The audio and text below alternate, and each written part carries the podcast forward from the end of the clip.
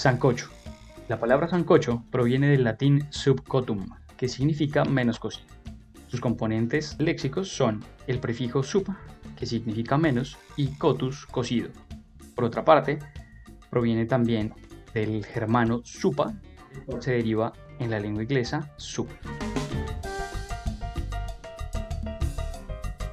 Hola, una vez más te doy la bienvenida a este cocinero andante, a un nuevo capítulo de Diálogo de Fogón y por supuesto la continuación del episodio de Sopas de Colombia. Y como siempre en los Diálogos de Fogón me acompaña el maestro Juan Pablo Nieto Chef. Bienvenido una semana más.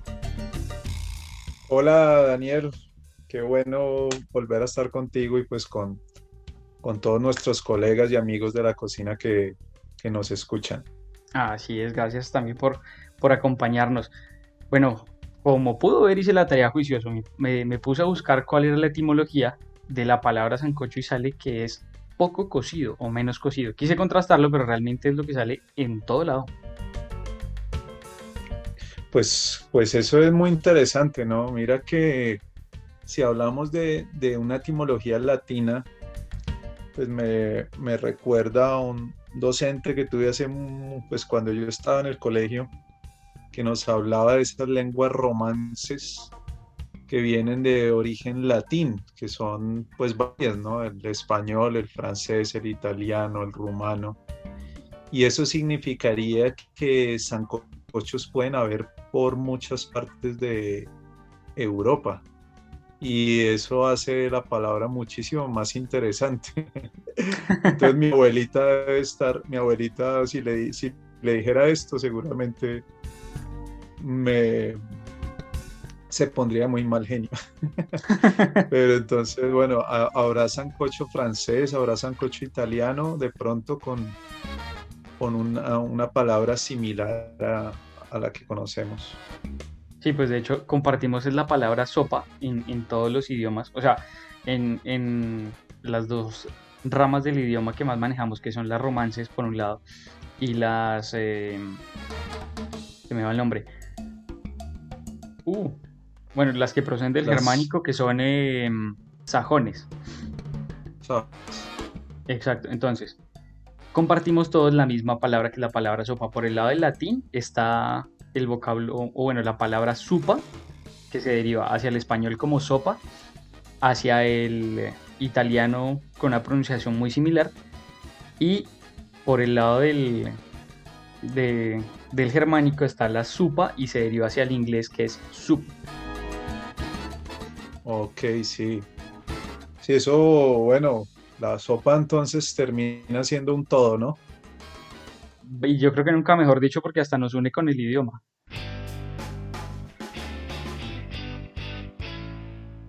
Maestro, habíamos quedado la semana anterior con las sopas de la región andina y nos dimos una vuelta tremenda hablamos de los ajíacos, hablamos de, del entero, que también se conoce como, como balay.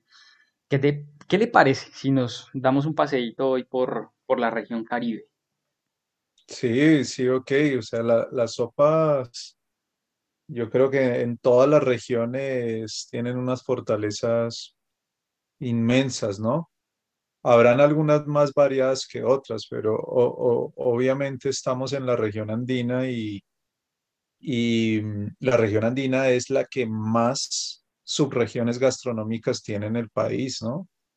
Entonces, hablar de subregión, o sea, no podemos hablar de una sola región andina, sino que tenemos, creo que son siete subregiones, por poner un número, no, no lo tengo exacto acá, cuántas subregiones gastronómicas tenemos en, en la región andina, y obviamente cada una de ellas tendrá sus sopas.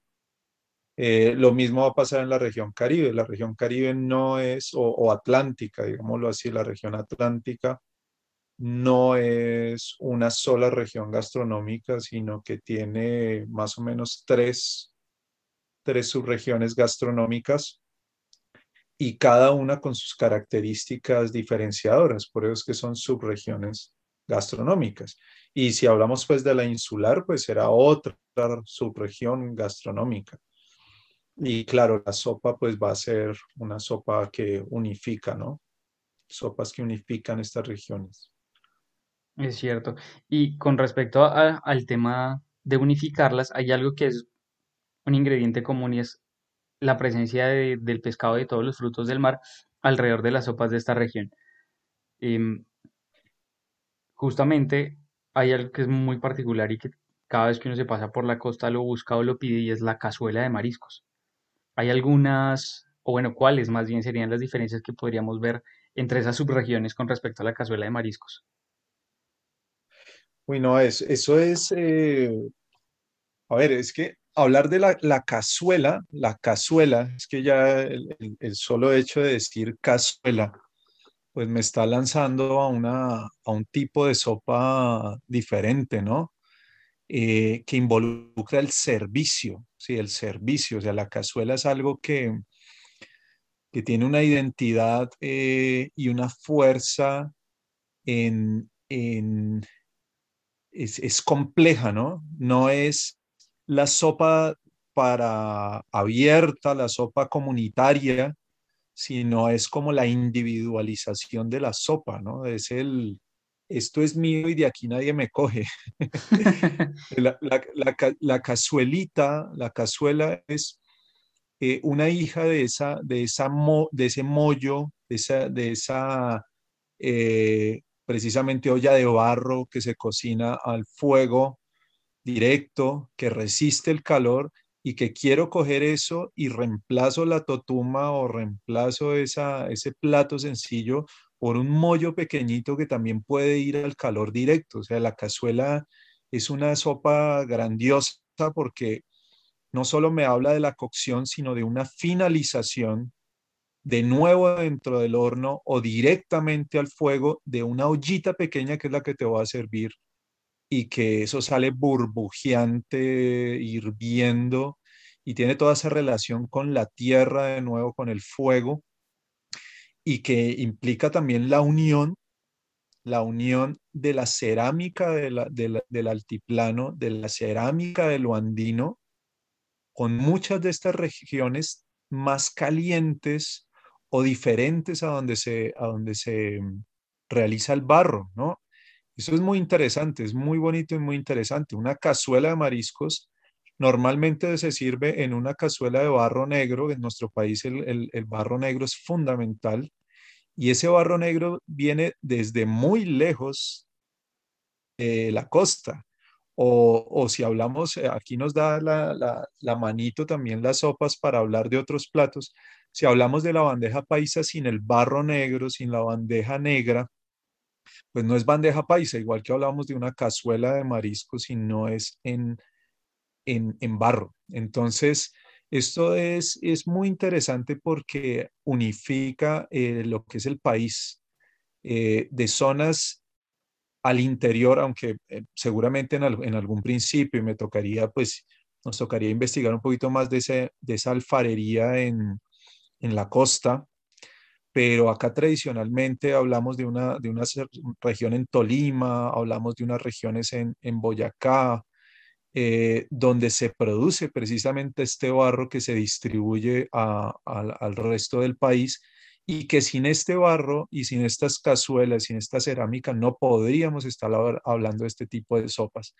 La cazuela de mariscos del Caribe es eh, quizás, quizás después del ajiaco, y, no quiero entrar en, en, un orden de primero y segundo, eh, pero quizás la sopa más importante de, nuestro país. Muchas veces no la entendemos, Pensemos, pensamos que la cazuela de mariscos es un plato internacional, precisamente porque surge, la cazuela de mariscos surge como un plato representativo de ese turismo internacional. Obviamente habrían unas sopas, unas sopas de, de mar, unas sopas de, elaborada con frutos del mar muy, muy antiguas, muy tradicionales.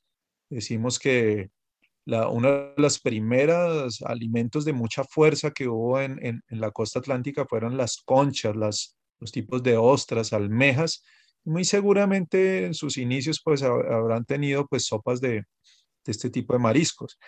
Pero la, la cazuela de, de, mariscos, no hay que olvidar que eh, la segunda ciudad más importante o a nivel de turismo en el país es Cartagena, ¿sí?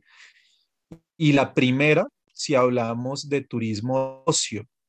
Entonces, cuando hablamos de turismo de playa, turismo de ocio, es la primera ciudad, pero durante cientos de años se disputaron la importancia de ser la primera ciudad del virreinato con Bogotá, con Santa Fe.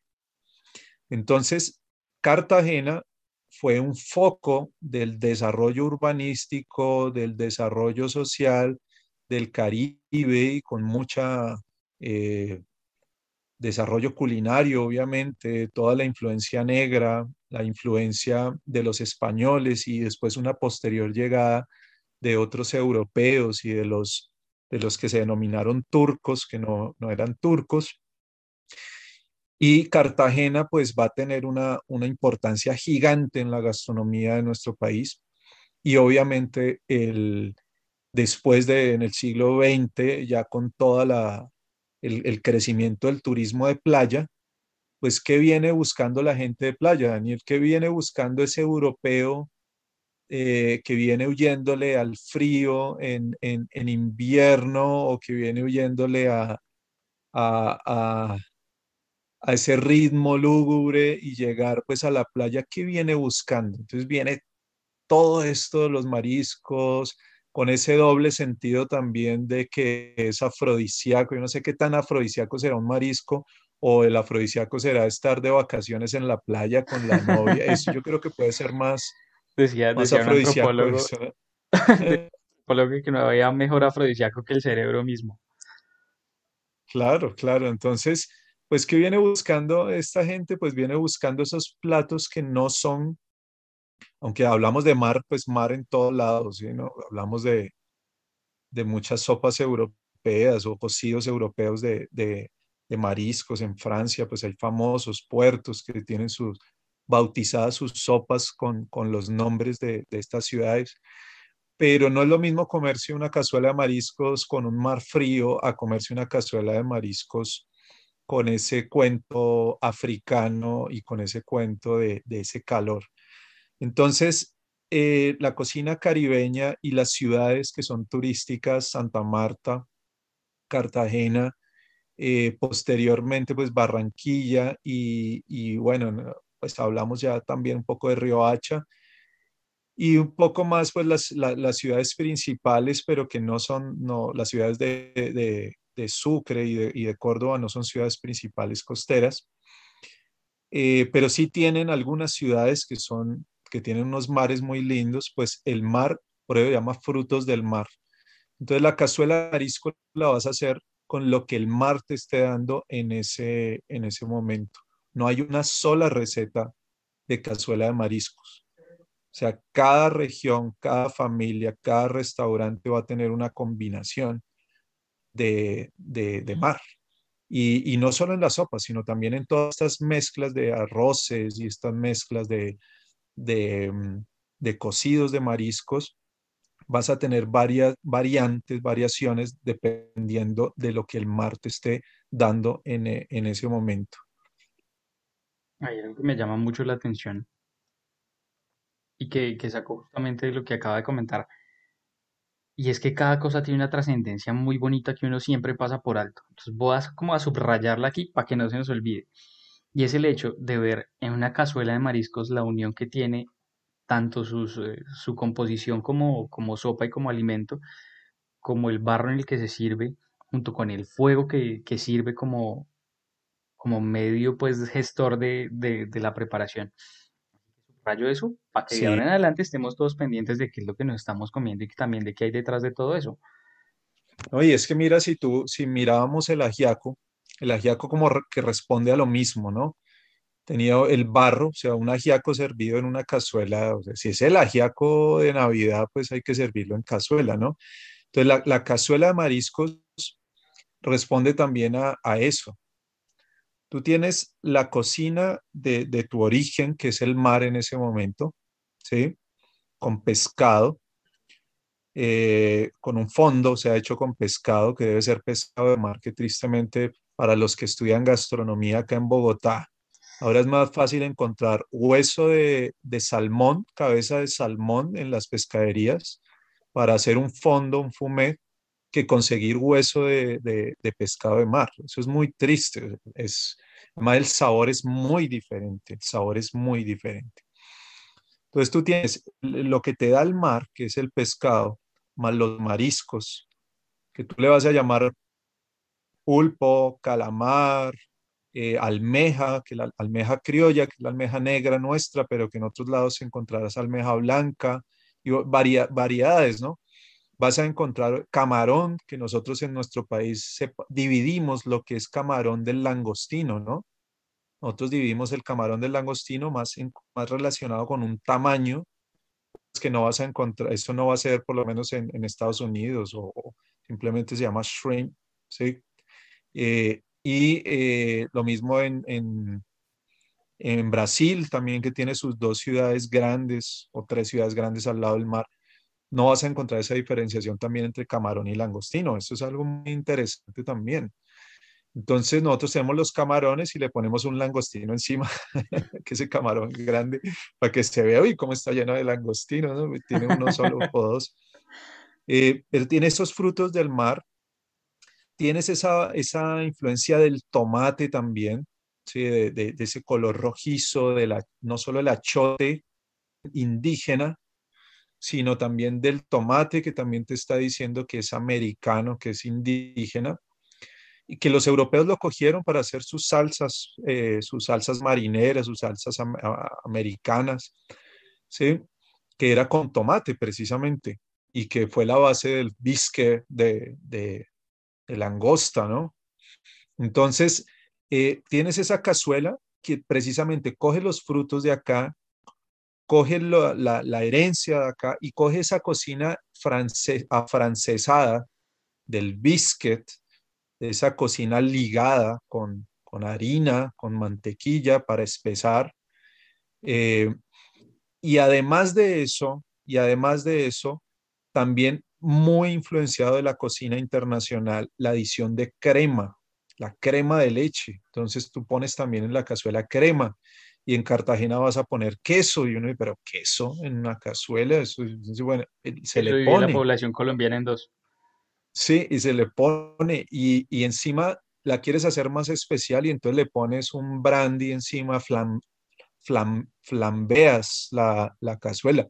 Entonces es la unión, es una es una, una causa común de coger un plato que es muy representativo, tradicional, que te está dando la, la, tierra y hacerlo más especial. Si tú vas a una zona de pescadores, no vas a encontrar cazuela, ¿sí? Por eso es que digo que es que esa sopa es, es, es eh, no diciendo que, que, que los pescadores seguramente vas a encontrar el mejor pescado que vayas a poderte comer, ¿sí? pero no vas a encontrar una cazuela fácilmente. La cazuela la vas a encontrar en los restaurantes más, un poco, en, un principio, restaurantes un poco más eh, turísticos, de un nivel eh, más alto, hasta que la volvieron representativo de estos espacios. Entonces la cazuela tiene una solemnidad, la forma de servirlo, el mesero te prende el brandy eh, encima, y obviamente pues tiene que ir acompañada pues con el arroz con coco, el patacón. Bueno, ahí es, la cazuela es el plato emblemático eh, eh, o diríamos que es uno de los primeros platos, eh, entre comillas, finos. No quiero decir que lo fino sea lo mejor, pero pues hay que dar un nivel también de, complejidad y cultura de la cocina, de la cocina caribeña, de la cocina caribeña nuestra de ahí en adelante pues se ha, crecido también muchos otros y se ha vuelto muy popular platos, el, solo hecho del pescado frito entero es un plato representativo nuestro, la posta negra, Cartagena, etcétera, muchos otros platos. Pero la cazuela de mariscos caribeña es la cazuela y además de eso te permite tener muchísimas cazuelas dependiendo la temporada de, de pesca que tengas y dependiendo eh, lo rico que sea el mar en ese momento, que eso también hay que tenerlo presente, que nuestro mar Caribe o el mar Caribe es un, es un océano cálido y aunque es rico en frutos del mar, no es el más rico en frutos del mar. Si uno logra encontrar las cazuelas de, del Pacífico, del Océano Pacífico, va a ser muchísimo más complejo en, mariscos que los mariscos que podemos encontrar en nuestro mar Caribe, sin dejar de ser deliciosa la, la, cazuela del, del Caribe, ¿no? Claro que sí. Dándole más carne al, al tema cultural y a todo lo que se mueve alrededor de las sopas, pasemos a una que tiene un nombre bien interesante y es el rondón. A ver, el rondón está hecho a base de, leche de coco, de frutos del mar, eh, tiene ñame, plátano se le pone yuca y en algunos lugares se le pone auyama. Pero lo particular es el nombre y la forma en la que se prepara. Tiene el nombre de rondón, que viene del inglés rundown, y está relacionado porque, a ver, esta sopa se prepara a la sombra de un árbol. Quienes la preparan y están pendientes de ella son los adultos, mientras los niños están jugando y moviéndose, haciendo sus rondas y sus monerías alrededor de la sopa. Contaba algún, algún abuelo en, en su momento, era eso que los niños jugaban mientras los adultos atendían la olla y alimentaban el fuego, mientras se preparaba esa sopa. ¿Qué más sopas o qué otro tipo de símiles culturales tenemos alrededor de, las ollas en esta región? Pues mira que es, es, difícil decírtelo desde, desde acá, ¿no? Y, lo, lo, más triste es que sea difícil decirlo desde allá. Uy. Yo he tenido la, la, la, oportunidad de, bueno, yo creo que San Andrés o sea, yo soy de Bogotá, pero todo, no, yo creo que no hay, bueno, sí debe haber, claro que sí, pero, pero muchos bogotanos pues tenían pensado ir a San Andrés. O sea, eso es, hay gente que conoce primero San Andrés que las playas del, del Caribe aquí de Santa Marta o de, Cartagena. Eso era como, como la excursión del colegio, bueno, el sueño de ir al mar es San Andrés. Eh, he tenido la oportunidad pues de ir algunas veces allá y he tenido la oportunidad de conocer cocineros y estudiantes de gastronomía de, de, allá. Y eh, hay algo muy triste en San Andrés que yo creo que se replica en todo el país, pero pues eso está cambiando afortunadamente. Y es que no haya un amor y un orgullo hacia sus propios platos, eh, hacia esa pues es un sentimiento de identidad, pero además de ser un sentimiento de identidad, son elementos de identidad y al ser elementos de identidad se convierten en diferenciadores turísticos. Si hablamos que Caribe, si, si, el, si es turismo de San Andrés, es una ciudad que vive, una comunidad que vive del turismo. ¿Cómo es posible que uno vaya a San Andrés y que tú no sepas y no logres probar platos típicos de San Andrés. Eso es, eso hay que reevaluar. Y hablaba precisamente, no estaba hablando hace muchos años. Hace dos meses hablaba con, con un estudiante que es de allá, un estudiante de turismo y que estudia gastronomía, que es de allá. yo le decía, bueno, ¿y, ¿y cuáles son sus platos? Entonces me hablaba del rondón, claro, que pues uno conoce el rondón y eso, pero tú tienes que buscarlo y no lo vas a encontrar en un hotel. ¿Cómo es posible que no vaya a un, a un, a un all inclusive, a un todo incluido, que pagas mucho porque además la hotelería en nuestro país es muy cara? O sea, la, el, el costo de los hoteles es bastante elevado. Tú pagas allá y los buffets, que muchas veces esos todo incluidos son libres, no hayan buffet con comidas en este caso con sopas, pero con nada, o sea, con nada que te lleve a, a, saborear la región. Eso es algo que hay que reflexionar y que hay que analizar. ¿Por qué San Andrés tiene que convertirse en destino? O sea, no solo es la playa linda, no solo es la música, no es acercarse, sino la comida también tiene que hacer parte de un atractivo turístico para que San Andrés se convierta en un destino. ¿Sí? Yo recuerdo, en, tuve la oportunidad de estar en, hablando de sopas, pues precisamente en República Dominicana, en un, en un hotel muy grande, en un resort muy grande, y yo me acuerdo que había un buffet libre que se llamaba Bohío Dominicano, y ahí en el Bohío Dominicano siempre hubo sancocho dominicano, siempre hubo sancocho dominicano. Es un sancocho diferente, un sancocho que no es igual al nuestro, ¿sí?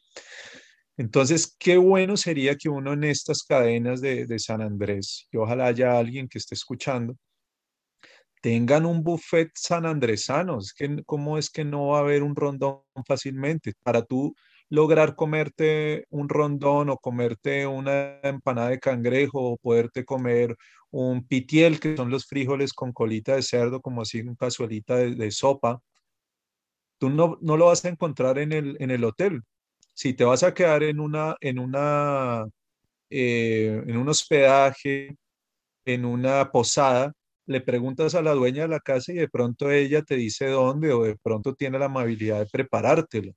Pero en, en las cadenas hoteleras no vas a encontrar eso. Y vas a encontrar una cocina internacional. Es más fácil que consigas un mondongo o un ajiaco en San Andrés que un rondón. O sea, eso es, es complicado y muy, y muy triste, ¿sí?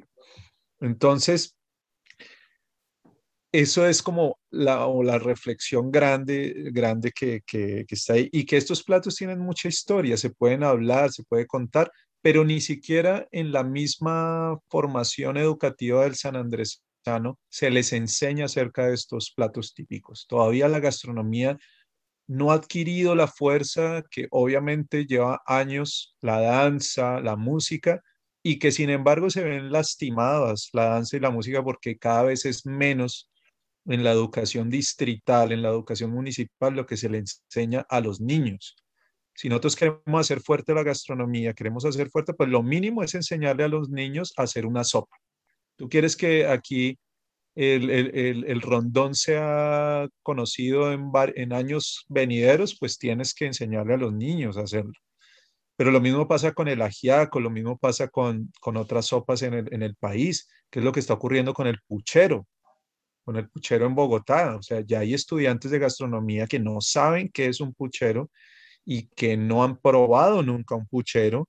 Y lo mismo pasa con un sancocho, o sea, con un sancocho. Entonces, en San Andrés, eh, yo no conozco otra, otra sopa de, de esta. Hay pues preparaciones simples, sencillas, que no tienen la, la, fortaleza de un plato típico así grande. Hay sopas de todos los niveles, ¿no? Es lo mismo que hablar de una sopita de pasta muy colombiana, muy rica, que tiene sus, sus, sus tradiciones, que el bananito, la, la, sopita de pasta de fideo debe comerse con banano, eso es algo que, yo creo que eso es de acá, ¿no?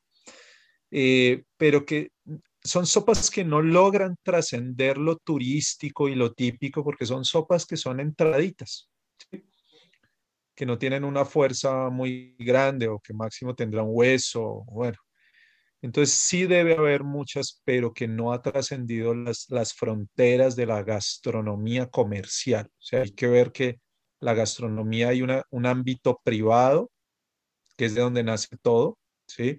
Y hay un ámbito comercial que es del que vivimos nosotros, los chefs. O sea, nosotros vivimos es de ese ámbito comercial que lo hablábamos contigo la vez pasada. Entonces, eh,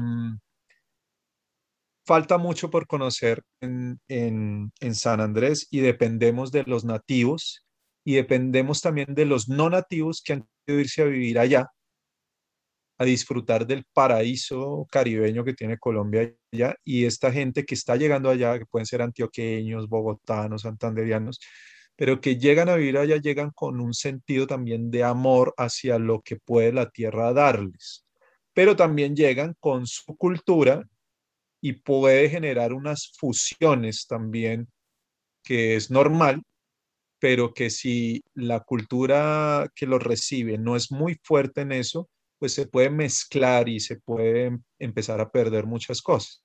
Es lo que hablan los costeños, pues, de los cachacos, ¿sí? De los, de los, de los rolos, ¿sí? Para ellos todos son rolos, sea paisa, sea bogotano, todo es rolo.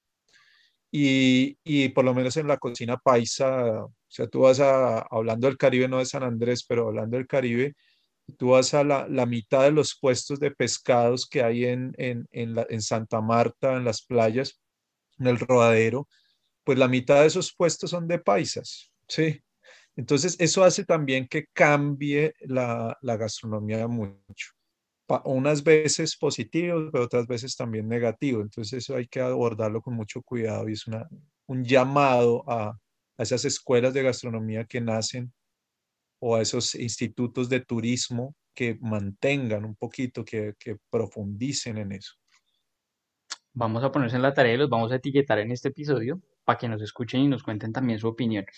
Hay otra sopa que llama mucho la atención y es el mote de queso, que de hecho es, es, a ver, se prepara y se consume en todo el tiempo, pero el auge de este tipo de sopa llega más hacia, hacia la cuaresma y hacia la Semana Santa. ¿Cómo podemos nosotros hacernos un buen mote de queso, chef? Bueno, mira que, que antes, que, una cosita que se me pasaba de, esa, de esas sopas de mariscos, porque ya cuando hablamos de mote de queso ya no hablamos de mariscos, ¿no? Ah, no, ya esto es pasar la página. Una cosa que sí, que puede ser la gran diferencia de esa sopa de San Andrés a esta sopa, a las sopas del Caribe y esas sopas que llegan al interior de mariscos, porque no podemos decir que acá no se coman al interior buenas cazuelas de mariscos. Claro que podemos comer buenas cazuelas de marisco, pero hay unos, unos, unos mariscos específicamente que va a ser muy raro que tú te comas al interior y son los caracoles. Eso es el gran diferencial, que era una de lo que me preguntaba, el gran diferencial de esas cazuelas del, del Caribe y de, y de la región insular frente a las cazuelas que podemos hacer nosotros acá adentro. Acá adentro significan esas, estamos con las ciudades más grandes de Colombia adentro, ¿sí? A excepción de Barranquilla. Pero estamos hablando de, de pues Medellín, Medellín, Bogotá, eh, Bucaramanga, Bogotá, Colo- eh, Cali, aunque Cali pues tiene una influencia del, del- mar, ¿no? Pero, pero no vas a igual le, encontrar le el pega de lejitos. caracol. Sí, le pega de lejitos. El caracol. Cambio, tú comes una cazuela de mariscos en el Caribe, tiene caracol. Y no hay un solo tipo de caracol. Y mira que antes en Bogotá era más fácil encontrar caracoles que ahora. Yo me acuerdo hace varios años, uno ya iba a las pescaderías, estaba muy influenciada de la cocina de origen, ¿sí? De las colonias que estaban en Bogotá. Entonces estaba la colonia de- del Caribe y pues compraba, buscaba productos del Caribe. Ahora la gastronomía se ha popularizado mucho más, es la cuestión de lo privado a lo, a lo comercial que te digo. Y el comercial es que hacer el, el- el caracol, nosotros como cocineros sabemos, nosotros podemos hacer un salteado de mariscos y lo hacemos en 40 segundos. Y a esos 40 segundos le pongo un bisquet o le pongo una, una cazuelita previamente hecha sin mariscos, ¿sí? o sea, la, ligada, la sopa ligada, y le pongo el salteado y esa cazuela me quedó deliciosa. Y me demoré 15 segundos o 40 segundos haciendo los mariscos, ¿sí? Cosa que no pasa con el caracol. Entonces el caracol yo tengo que cocinarlo, tengo que pitarlo, tienen que ablandarse porque es muy duro y eso ha hecho que el caracol pierda, pierda importancia en esa gastronomía mucho más de restaurante, mucho más de que son 15 minutos, de que no podemos, de, de, de que la gente no esté acostumbrada a esto, esto que me estoy comiendo, yo solo quiero anillos de calamar, yo solo quiero camarones y langostinos y ya, y con eso quedé contento. Eso no lo vamos a encontrar en el, en el Caribe. Caribe va a ser un mundo de los frutos del mar mucho más amplio. Y hay Sí, otra entonces, particularidad con, con respecto al caracol, por lo menos con el tema del caracol pala, que es el que más se consume, y es la sobrepesca. O sea, llegan momentos en los que tiene usted toda la razón, es decir, acá no se consume, pero allá se consume en demasía. Entonces también ha generado como una, un exceso en, en la pesca de este tipo de caracoles y desde hace ya un buen tiempo tiene una veda que es entre, si mal no estoy, el- del primero de junio al 31 de octubre. Es decir, ahorita estamos en veda de, de caracol pala. ojalá pues se mantenga y también pues la industria pesquera intensiva de arrastre, o sea, las pescas de arrastre, ha hecho pues que los mares pues pierdan muchísimo, ¿no? Entonces, eso bueno, son cosas para reflexionar. Eh, con respecto al mote, es una sopa, esa sí que es una sopa de, de amores y odios. Es una sopa que sí, hay gente que no le gusta, eh, obviamente no los de la región Caribe y menos de la región sabanera, porque estamos hablando de la región sabanera, que es una subregión del Caribe, ¿no? No estamos hablando de Cartagena, no estamos hablando de, aunque hay, hay partes de Bolívar donde se, donde se consume, pero es más de, ahí sí, de Palenque, que tuvimos una, una, un, un diálogo de Palenque hacia el, hacia el occidente, ¿no? Hacia el este. Entonces recoge todo lo que es la, la región sabanera y son precisamente los sabaneros los que van a popularizar esta sopa en todo el país, con estos restaurantes pues grandes que hay en, en Bogotá y en, y en, otras partes, en otras ciudades pues ya al interior. Pero el mote de queso es la combinación de, primero de un tubérculo que no estamos muy acostumbrados, un tubérculo de origen africano. Y de nuevo las sopas se convierten en un crisol, ¿sí? en la unión de ese mestizaje ese sincretismo, y es la unión de, es que el mote de queso, o sea, es que más africano para dónde, o sea, es una, es la comida de, de, de las personas que no tenían, no podían poner, eh, tener acceso tampoco a una, a una dieta mucho más, más rica, y el ñame es de origen africano, traído por los, por los esclavos africanos, cultivado en algunas tierras de, la región norte de nuestro país con muy buenos resultados. Eh, no se compara al tamaño del ñame africano. El ñame africano es gigante, no sé la, variedad o la, la, semilla o la tierra, pero eh, se popularizó en todo el Caribe en toda, por esa influencia negra, esa herencia africana, y es la combinación del ñame, el queso ¿sí? También es de herencia africana de todo lo que es el, conocimiento de la, industria ganadera.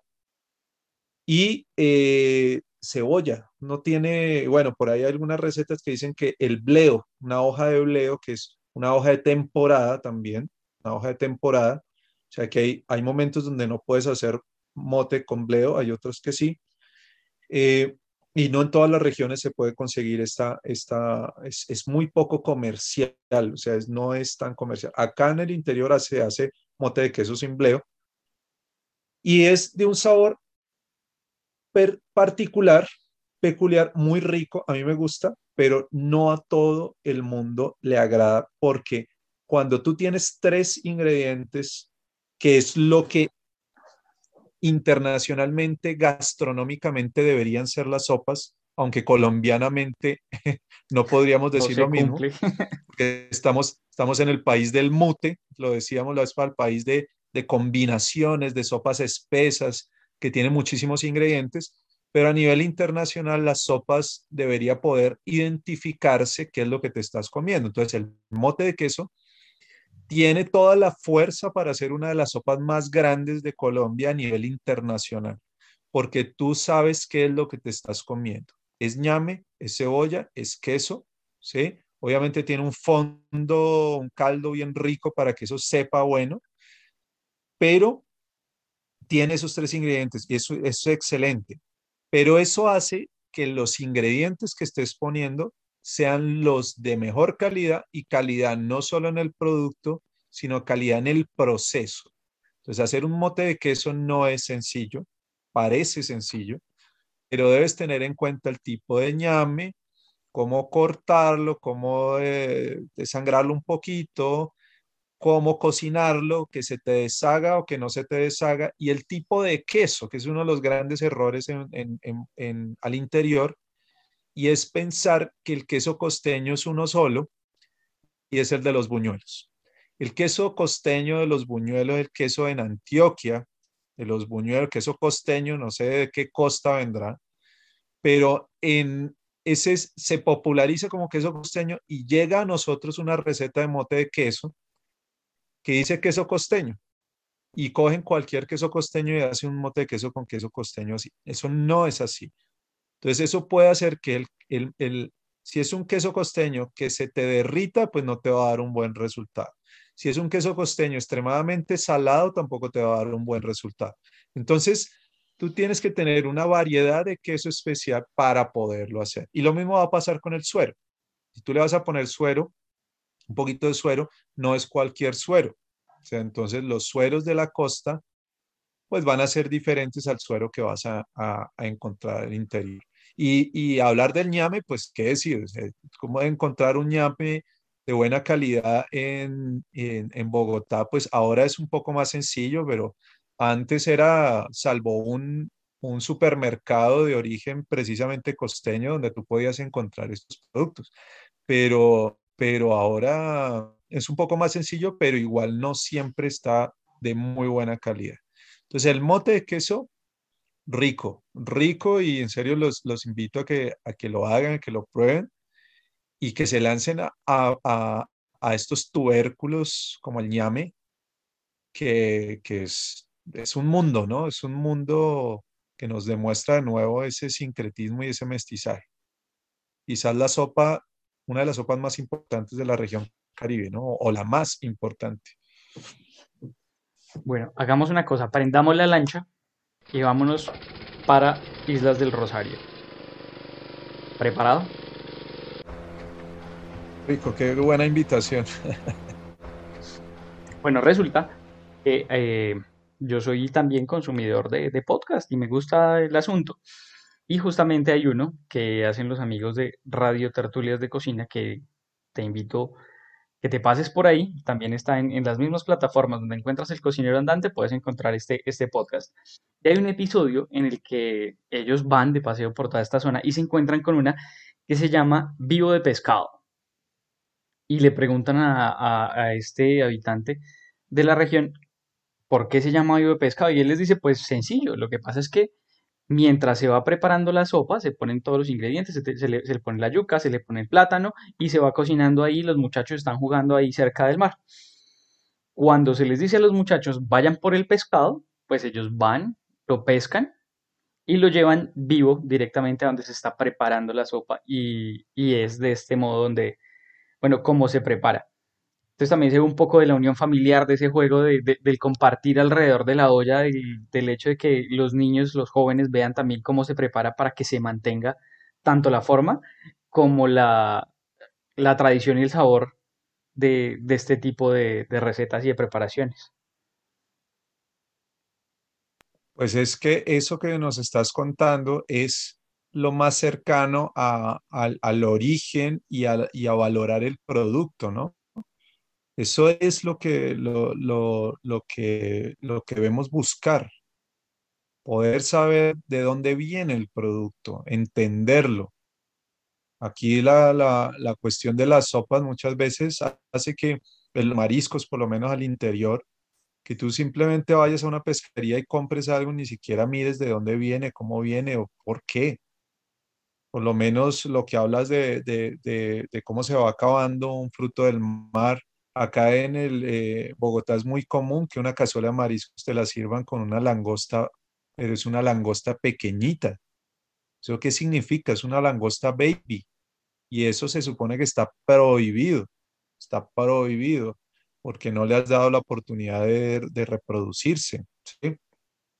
Y es muy común, es muy común. Entonces hay un poquito de, inconsciencia en eso que ojalá, y, lo estamos cambiando ya los cocineros, los restaurantes, están generando un concepto de trazabilidad y que esa trazabilidad permite desarrollar como una, un elemento de identidad de su negocio. Entonces tú puedes hablar, el mesero va a saber de qué se trata, cómo es esto, cómo es lo otro, y pasa a poder eh, darle un apellido a tu plato, darle un buen nombre. Entonces, esto es un excelente ejemplo de cómo debo conocer el producto para poder hacer un, producto gastronómico. Por supuesto. Hay otra sopa también que comentaban allí, que es la sopa de coco. Recuerdo a este momento porque la memoria me baila un poco, que lleva pescado fresco, se le pone plátano y yuca también, y al final se termina, si mal no estoy, y por eso te invito a que pases por el, por el podcast de los amigos de Radio Tertulias de Cocina, eh, se termina con, con leche de coco.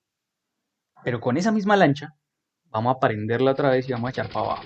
Vámonos ahora para la región Pacífico, que si nos dio tema la región Caribe y, y la región insular, yo creo que aquí para allá me huele a otro episodio, mejor dicho.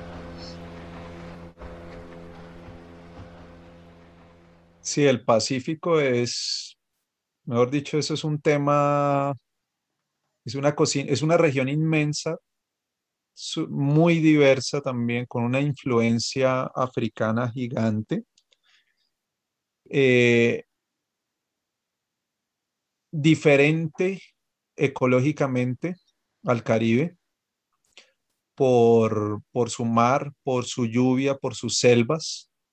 Es muy diferente en ese sentido. La, la diversidad es eh, gigantesca y eh, el aislamiento que ha tenido eh, durante, durante siempre, digámoslo así, durante siempre, durante toda la vida, ha hecho también que las comunidades que se lanzaron allá, muchas de ellas fueron comunidades libres, africanas, afrodescendientes libres, en las selvas, desarrollaran una gastronomía pues de subsistencia, pero muy rica, o sea, muy rica. Entonces es un mundo culinario que hasta ahora estamos descubriendo. ¿Y por qué digo que hasta ahora estamos descubriendo? Pues acá también estuvo eh, invitado por Daniel en, en, algún, en alguna charla o en algún chat, eh, Ricardo, que estuvo haciendo una investigación por allá, Ricardo, Ah, Ricardo colega, Malagón, Ricardo. Malagón. Eh, están aprovechando todo ese conocimiento que se tiene pues para darlo a conocer. Es una región grande, pero que ha sido olvidada durante muchos años por ese centralismo, digámoslo así. Y centralismo no solo de, de nuestra ciudad Bogotá, sino centralismo de las capitales, de las capitales de provincia, como, como fue eh, Popayán, como fue, como es Cali, el mismo Pasto, eh, se centran ahí, aprovechan el conocimiento que viene de, de, de, estos indígenas y también de los afri, eh, afrodescendientes, eh, lo aprovechan para enriquecer pues obviamente su gastronomía, pero hasta ahí, o sea, es la cocina payanesa, la cocina caleña, la cocina eh, nariñense, pero hasta ahí. ¿Y, ¿Y, qué pasa con la cocina de estas otras ciudades? ¿Qué pasa con la cocina de Buenaventura? ¿Qué pasa con la cocina de Barbacoa? ¿Qué pasa con la cocina de Tumaco? ¿Qué pasa con la, con la cocina de Nuquí? ¿Qué pasa con la cocina de, del mismo Quibdó? ¿Sí? Entonces resulta que hay mucha cocina, mucha gastronomía, pero muy poca conocida y valorada, por más de que es una cocina muy sabrosa. ¿Sí? Entonces, claro que hay festivales, está el Festival de, Petronio en, en, Cali, eh, sí, en, Cali, el Festival de, se me olvida el Santo en, Chocó. Entonces, sí hay festivales que giran alrededor, en Quibdó, festivales que giran alrededor de la cocina, obviamente el, Congreso Gastronómico de Popayán y todo, donde hay muchos invitados, eh, pero falta. Y falta, pues obviamente porque de nuevo lo que te estaba diciendo, somos una cocina que vive del comercio. No podemos olvidar eso, que nosotros vivimos es de vender. Nosotros como chef profesionales vendemos, estamos, hacemos parte de una actividad económica. Entonces, para que una cocina venda, la sola cocina no es un destino, la cocina es un atractivo, pero tiene que unirse a toda una infraestructura para que se convierta en un destino gastronómico. Hoy cuando hablamos de Lima, de Lima, Perú, hablamos de un destino gastronómico, ¿cierto? Sí, Pero señor. para que Lima fuera destino gastronómico tuvo que unirse una cantidad de cosas, ¿sí? Estaba la parte prehispánica, estuvo la, infraestructura hotelera, estuvo una cantidad de cosas para que se lograra convertirse en destino gastronómico y hoy la gente viaja a Perú buscando comer, pero necesita otras cosas, necesita un hotel donde quedarse, necesita museos que conocer, necesita un surf, como en el caso de Lima, pues hay mucho surf, infraestructura, etcétera, para que la gente vaya. Pero que a mí me digan solo que las sopas en, en, el Pacífico son ricas, entonces coja una maleta y vamos. No, ¿y, qué más? Entonces, pues si el restaurante no tiene acueducto, no hay un hospital, si me cae mal la sopa, ¿dónde voy a ir? Eh, ¿Qué más puedo hacer? Entonces, eso es muy complejo, es muy complejo. Y por algo es que la cocina del Pacífico todavía no se conoce como quisiéramos que se conociera. Esto es un trabajo que debemos hacer entre todos. Pero la cocina del Pacífico y las sopas, lo que estabas diciendo, el coco, fundamental, la diversidad que vas a encontrar en las selvas del Pacífico, además de los mariscos, va a ser que eh, tengas carnes y proteínas diferentes, eh, vegetales diferentes, la, complejidad de la hace que las manos de estas cocineras tengan que cultivar también sus propias hierbas. Además que como lo que te digo, no hay infraestructura, no es que tú vayas a ir a la plaza de mercado en cualquier municipio y consigas lo que, va, lo que quieras. Eso es muy difícil, o sea, la comida es de, sustento, la comida es de, de, supervivencia y tú tienes que darte las, las mañas para poder tener tu buena comida y tu rico, y que sea muy rico.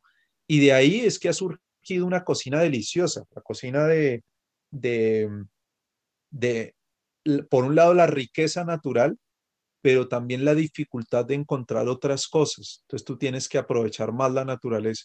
Y de ahí viene este cuento de las hierbas de azotea, de ese hogao del Pacífico que tiene, es muy, muy aromático, el achote indígena que, que va a estar siempre impregnando esa grasa, el, el uso de las carnes de la carne serrana, pero también de la carne domesticada, como puede ser el cerdo, los mismos pescados, pero en una, en una comunidad que no tiene electricidad, que no tiene forma de, de mantener fácilmente en refrigeración los productos. Entonces, ha hecho que el ahumado, el salazón, sea muy importante para poder lograr. Y cuando tú haces un sancocho con un con una carne seca, eh, salada, está la plena seguridad que el sabor es diferentísimo.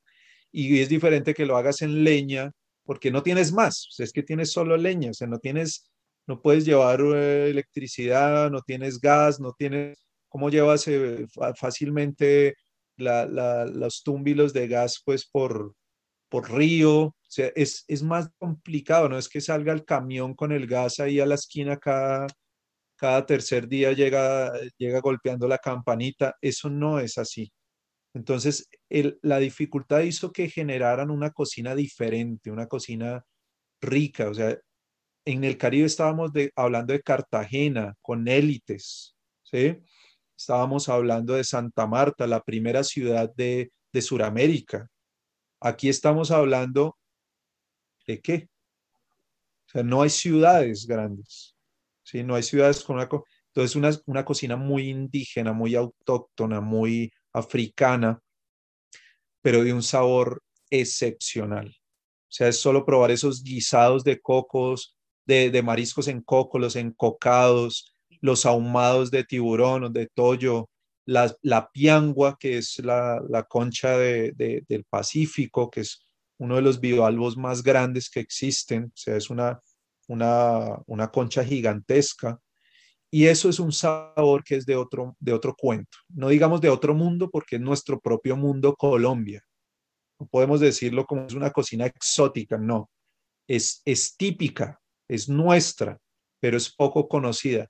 Pero que apenas la conozcan, eso es un sabor, es la alegría que desborda a, a estas comunidades, ¿no? No cocinar con estas con, con, personas de estas comunidades africanas, lo hablábamos en eh, eh, afroamericanas, perdón, afrocolombianas, de herencia africana, eh, es alegría, ¿no? la alegría inmensa y eso lo transmiten en ese sazón y en ese, en ese sabor.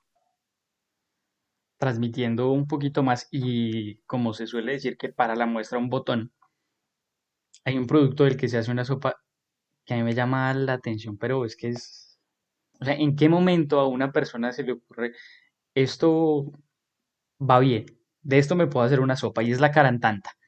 La carantanta es un producto que se obtiene después de la, de la cocción del maíz, donde en una olla se va cociendo y todo el almidón que se va, o que se adhiere más bien a los bordes de la olla se va recolectando y eh, se, se deja secar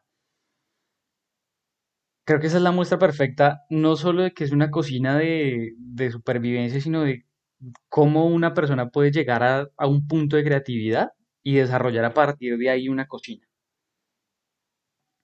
Sí, eso es, es así, o sea, la carantanta, eh, digamos, su, su textura, el color, el sabor, su facilidad como snack, te termina siendo como un snack, como un snack de paquete, ¿no? Hizo que se popularizara, ¿no? La carantanta se, se popularizó en los últimos 10, 15 años, 20 años, eh, y en Bogotá pues tú la, la, logras encontrar, ¿sí? Y tiene todo eso que, que, tú estás diciendo, y una sopa donde tú, es como la sopa de tortilla mexicana, más o menos, entonces uno dice la, la sopa de carantanta donde tú le ponías esta, estos crocantes, y eso le da un sabor, pues el maíz tiene un sabor eh, genial. Eh, y la carantanta es, eh, tiene un origen, o sea, primero fue la arepa y después la, carantanta, una arepa especial de, de, de estas comunidades del Cauca, estas ciudades del Cauca, una arepa que, es, que era única, que era una arepa de, de, de una masa blanda, de maíz blanco, cocido como un tipo de mazamorra hasta que se seca y eso me va a dar una textura de una arepa diferente que, normal, que tradicionalmente se hacía en horno. Y lo que quedaba, lo que te estás diciendo ahí en la olla, se dejaba secar porque se dejaba secar. Así, o sea, olvidaron la paila en algún momento y eso se desprendió. Y alguien dijo, cojamos esto y lo fritamos. Y surgió la carantante y es mágico, ¿no? Eh, hoy pues nosotros lo vemos con los, con los fideos tailandeses de arroz, vermicelli de arroz, y eso es más o menos eso ocurre con la carantanta. Cuando tú lo fritas, pues eso crece eh, y, se infla y queda blanco, hermoso. Entonces, eso es eh, algo muy particular, muy peculiar y, y, muy sabroso. Y bueno, sopa, cuando no hay carantanta para muchos, pues más fácil es hacer una sopa de carantanta. O sea, la sopa es, eh, siempre va a ser así. No hay carne, pero hay hueso. Entonces, con, la, con el hueso hacemos sopa, o sea, lo alargamos. Le sacamos pues todo el, el sabor y eso es lo lindo también de las sopas, ¿no? Pues de eso se trata, o sea, agrandar lo que es poquito. Ah, hay una canción. poquito lo, alargamos. Hay una canción que, que dice, mija, échale más agua a la sopa. me, la, me la trajo a la memoria echándole más agua a la sopa. Bueno, mejor no le echemos agua. ¿Qué tal si le ponemos más bien tortillas? Son unas tortillas que son de maíz asadas, una tortilla muy delgada que se pone en una sopa que se hace a base de, carne molida, a la que se le pone yuca, papa sabanera, y se termina con estos eh, lardones que son como unos cortes. Bueno, imaginemos una, una juliana, pero mucho más gruesa, más o menos de un centímetro, y em, se, le ponen a la sopa y esta sopa se termina con estos lardones y con patacones fritos bañados en hogao. Qué rica esa sopa, esa, esa cómo se llama. Es precisamente la sopa de tortillas, hace parte de la, de la región pacífica. Ahorita se me va exactamente el, punto de, la región, de, o sea, como el departamento exacto en el que, en el que se hace, que es otra particularidad que tiene nuestra sopa, y es que tiene un punto de origen pero se consumen en muchas partes. Sí, y, precisamente esa sopa que, habla de los patacones, el plátano, el plátano es un ejemplo hermoso, pues, de, nuevo del mestizaje y de cómo en las sopas, o sea, las sopas, o sea, no podríamos hablar de, de, Yo digo que el- la tercera parte de las sopas colombianas eh, tiene un ingrediente fundamental, pues que es el, plátano, ¿no? O sea, no podemos pensar y también pues eh, abro un poquito la, la, la conversación para hablar de, de esa, de esa trilogía en las sopas nuestras colombianas, esa Santísima Trinidad, digámoslo así, de la Santísima Trinidad, que es la, la yuca, la papa y el plátano, ¿sí? Eh, en las sopas. No todas, ¿no? Pues, pero cuando tú hablas de que la sopa tiene eso, pues estás hablando de, de- del sancocho y estás hablando pues de, estas sopas eh, deliciosas, hervidas.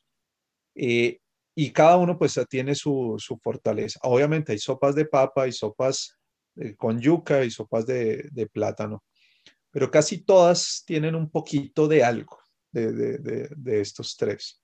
Y habrán otras que tienen mucho más, pero esa del patacón, hablando de la región pacífica, a veces damos por sentado que el patacón es patacón pues en todo el país, pero el, eh, eh, el, el patacón tiene su, su, fuerza precisamente en, la, en estos africanos que después fue cogido por los indígenas, que era una planta fácil de cultivar, perenne, o sea, una planta que muere pero nace su hijito y vuelve y da y vuelve y da y vuelve y da, a tal punto de que decían en algún momento que era una planta de, perezosos, de cultivo de perezosos y era mal visto el plátano en ese sentido. O qué locura pensarlo así. Al contrario, la naturaleza te está dando.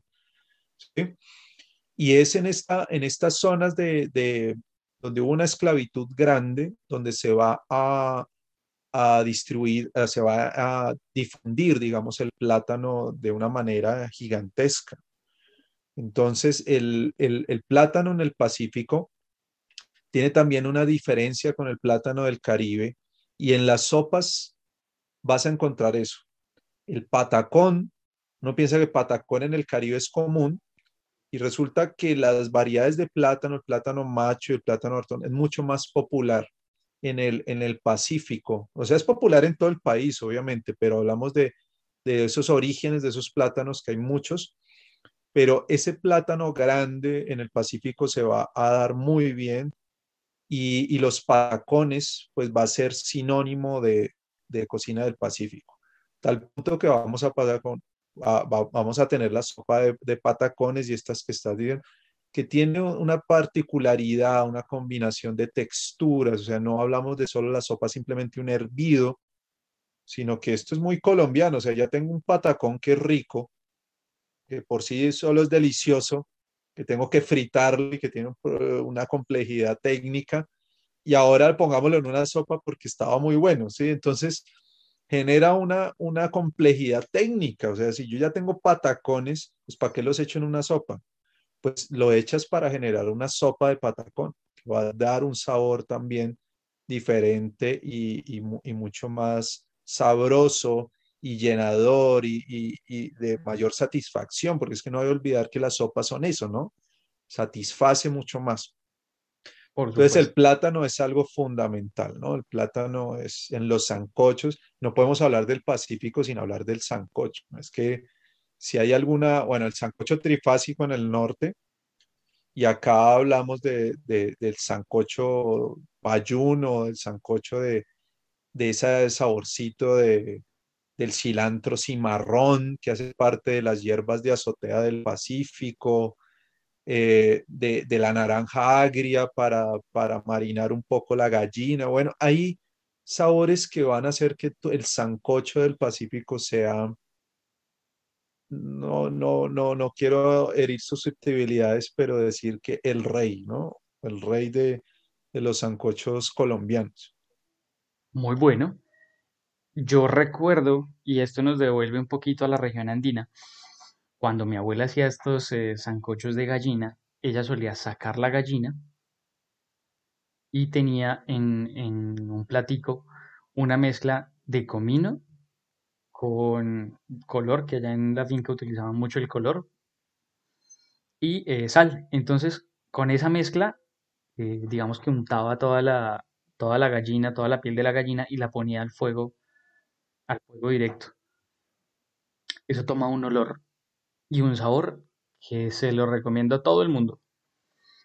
Volvamos a la región pacífica eso, y eso que estás, que estás diciendo es muy de, de la región andina, de esta parte sí, fría de la, de la gallina tipo piquete, asada, o exacto. sea, se hace el sancocho y aparte se sirve asada a la brasa. Sí, Sí, es que me lo trajo a la memoria, sabor. me lo trajo a la memoria el tema de la, de la complejidad. Y sí, o sea, a fin de cuentas es un sancocho de gallina, que ya de por sí tiene lo suyo, pero también se le pone ese amor y esa dedicación de, de sacarla aparte, de, de sazonarla y de terminarla al fuego. Y al Es un final, ritual, ¿no? exactamente, entonces uno se sentaba en esa mesa y se sentaba enfrente de mi abuela, mi abuela Leticia, con sus manitas pintadas y comiéndose ese, ese sancocho y esa gallina, que, que yo creo que donde la vuelva a probar ahorita lloro, porque esto de la cuarentena nos tiene alejados un poquito.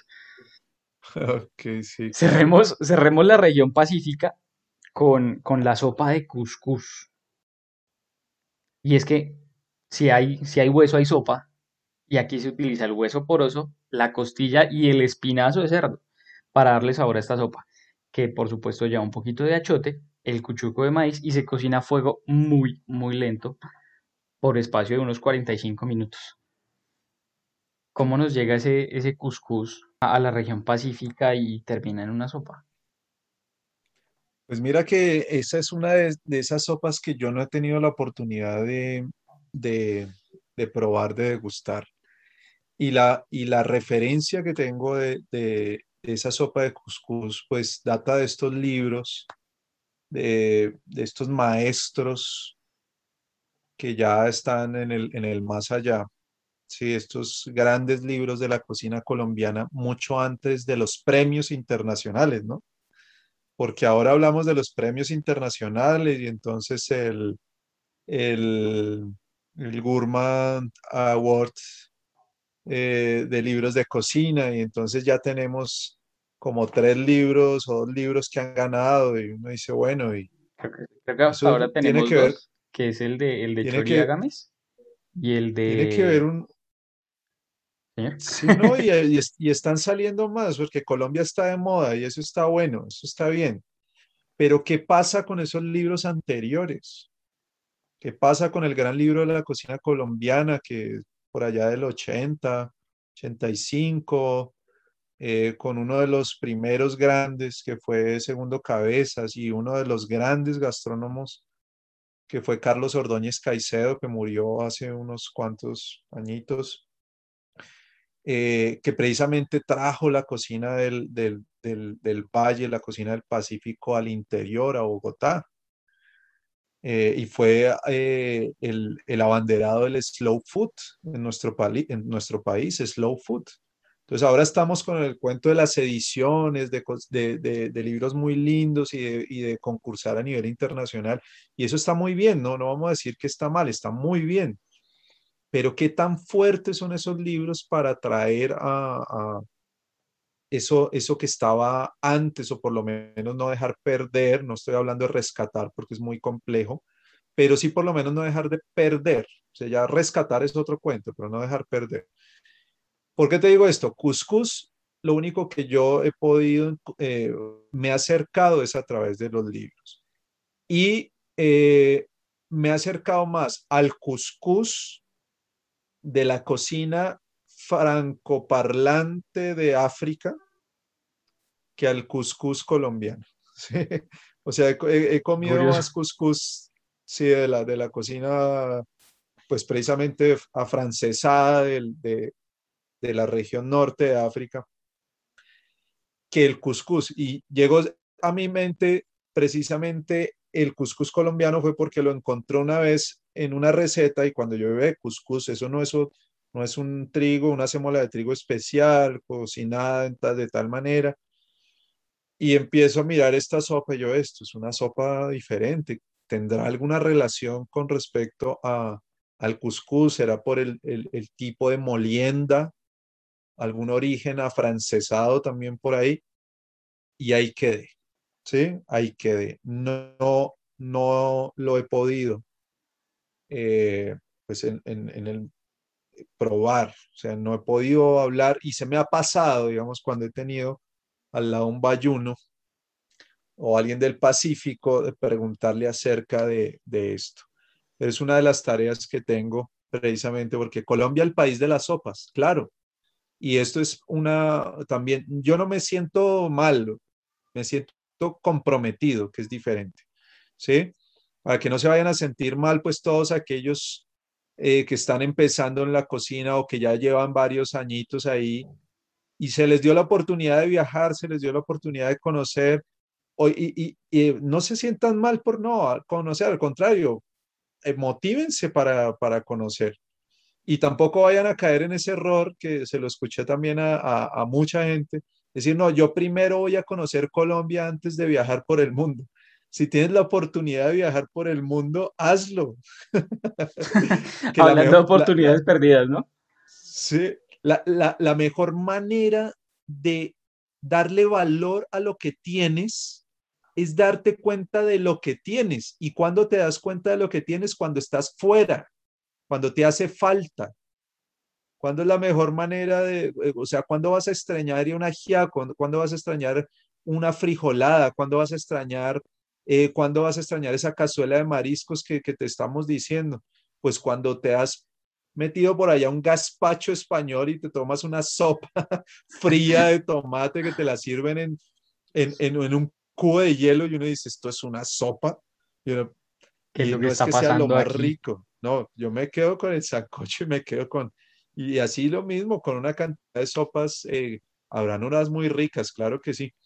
Pero la mejor forma de, de, de, de hacerte sentir y extrañar eso que tienes es cuando te das cuenta que no lo tienes eh, ahí fácilmente. Esa, cuando uno extraña esa sopa de pastica con banano. Uy, por Dios. Entonces, cuando uno le viaja, cuando uno está por fuera, ahí es donde a uno le empieza uno a añorar esos, esos sabores que podían ser comunes de todos los días y a veces no le damos la importancia. Y las sopas es quizás uno de los más grandes en ese sentido. Eh, sopas tan simples, decíamos, como, como la sopita de pasta, la sopa de menudencias, eh, el mismo cuchuco con espinazo, que es un plato, nosotros lo vemos como plato fuerte en, a nivel de, de, cocina general colombiana, pero es un plato de entrada en Boyacá, es un plato de entrada, es una entrada.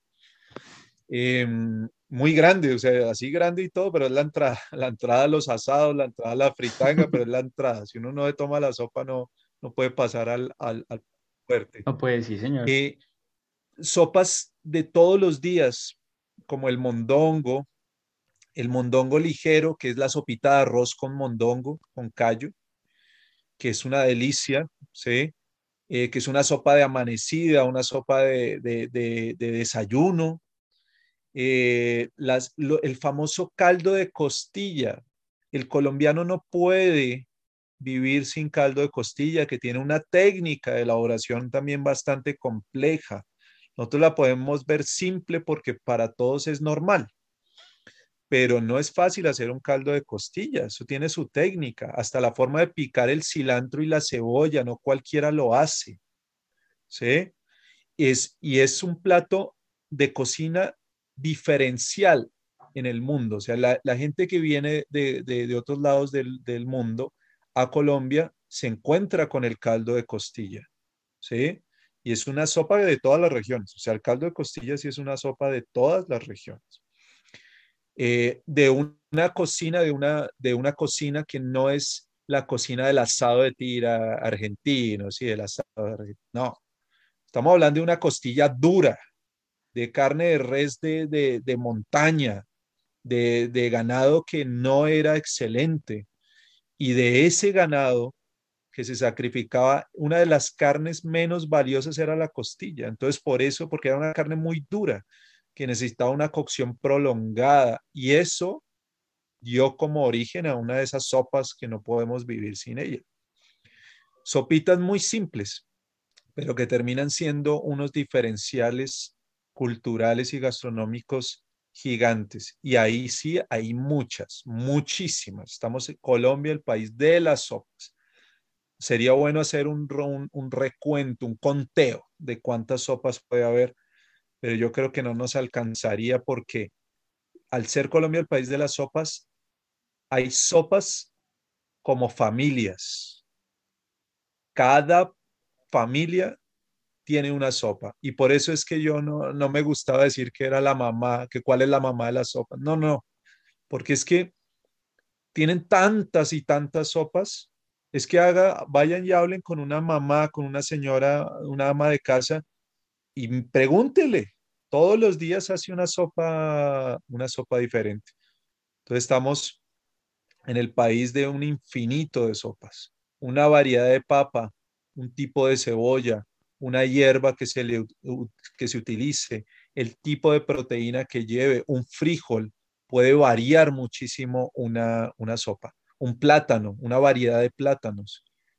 Entonces estamos en la sopa, en el país donde realmente tenemos un infinito y una diversidad gigantesca de sopas, quizás como, bueno, por ahí otro plato, la, no, es que las sopas es el elemento de la diversidad en nuestro país, más que las mismas arepas y más que las mismas empanadas. Somos, tenemos muchísima sopa. Entonces decir que soy un chef y que conozco todas las sopas que hay en Colombia, no, no, no, no, no nos creamos dioses, dioses en ese sentido, porque eh, Diosito será el único que conoce toda la cantidad de sopas que pueden existir en, en nuestro país. Y yo creo que la lista sí le ha demorado en terminar, porque así como yo pensé que podíamos abarcar todo el tema de las sopas en dos episodios, pues me he quedado corto. Nos hemos quedado cortos.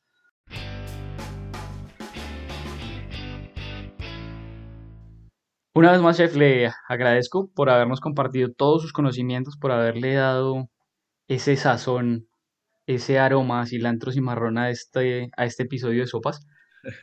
¿Y qué le parece si en el próximo episodio hablamos justamente de variedades de plátanos y tocamos la sopa de topocho con carne, de la orinoquía y nos paseamos por el Amazonas un rato? Exacto, entonces bueno, bueno el cilantro, pero no tanto, dicen por ahí. Eso yo creo que, que lo decía de pronto un español, porque en nuestro país el cilantro, no puede haber sopa sin cilantro. Hay un dicho de mamá. Es algo que para todos los, hay un dicho de mamá que dice, yo soy culantro, pero no tanto. sí, es un dicho muy, muy eh, de, herencia española. Realmente en nuestro país el cilantro es por, se utiliza mucho y no puede haber una sopa sin, sin cilantro. Y ya que vas vamos a entrar a, la orinoquía, el cimarrón va a ser fundamental, ¿sí? Y em, el, el, cilantro, y ojo, y quiero terminar para todos los que nos están escuchando, a mí me pasó y espero que no les esté pasando a ustedes cuando estudian gastronomía. Me enseñan los ingredientes de un fondo, que es la base de la, de la sopa. Y eso es, está hecho con un mirepoix. Y entonces el mirepoix tiene zanahoria, cebolla roja, un buque garni que está hecho con tomillo, laurel, perejil, apio y cebolla puerro. Eso no es Colombia no te vaya a ocurrir hacer nunca partir una sopa, marchar una sopa con un buque garni de este tipo. Tú tienes que meterle cariño, sazón a la sopa y parte de ese sazón es cebolla larga, cilantro y ajo. Y esas tres cosas no tiene lo que nos están o lo que nos enseñaron en esa cocina internacional. Entonces, pregúntate qué sopa vas a hacer para saber qué le puedes meter. Y así vayas a hacer una bullabés o vayas a hacer una bichisuaz. Eh, espero haberlo dicho bien. Eso, eh, ponle cilantro y ajo y verás que te queda más rico. Porque eso es muy bueno. O sea, no podemos. Y cebollita larga. Es que sin, sin una sopita nuestra sin el picadito de cilantro y, y cebolla. Y bien picadito porque si no se pone amarga. Sí. Entonces, bueno, chévere. Gracias por invitarme y y ha sido un placer como siempre. El placer ha sido mío. Y para ti, querido, querida oyente, pues como siempre te invito a que te pases por las redes sociales del Cocinero Andante, nos cuentes qué tal te pareció este episodio y nos apuntes si aprendiste, si nos quieres recordar algo, si algo dejamos pasar. En Facebook nos encuentras como andante.cocinero, en Instagram de la misma manera, andante.cocinero. Y ahora estamos estrenando eh, una cuenta en Twitter por donde puedes decirnos ahí qué ocurrencias tienes y de qué cosas quieres que hablemos en próximos episodios. Te envío un fuerte, fuerte abrazo y nos vemos en una próxima ocasión, o nos oímos más bien en una próxima ocasión. Maestro, muchas gracias, nos vemos la próxima. Gracias y hasta pronto. Un abrazo, chao. Chao.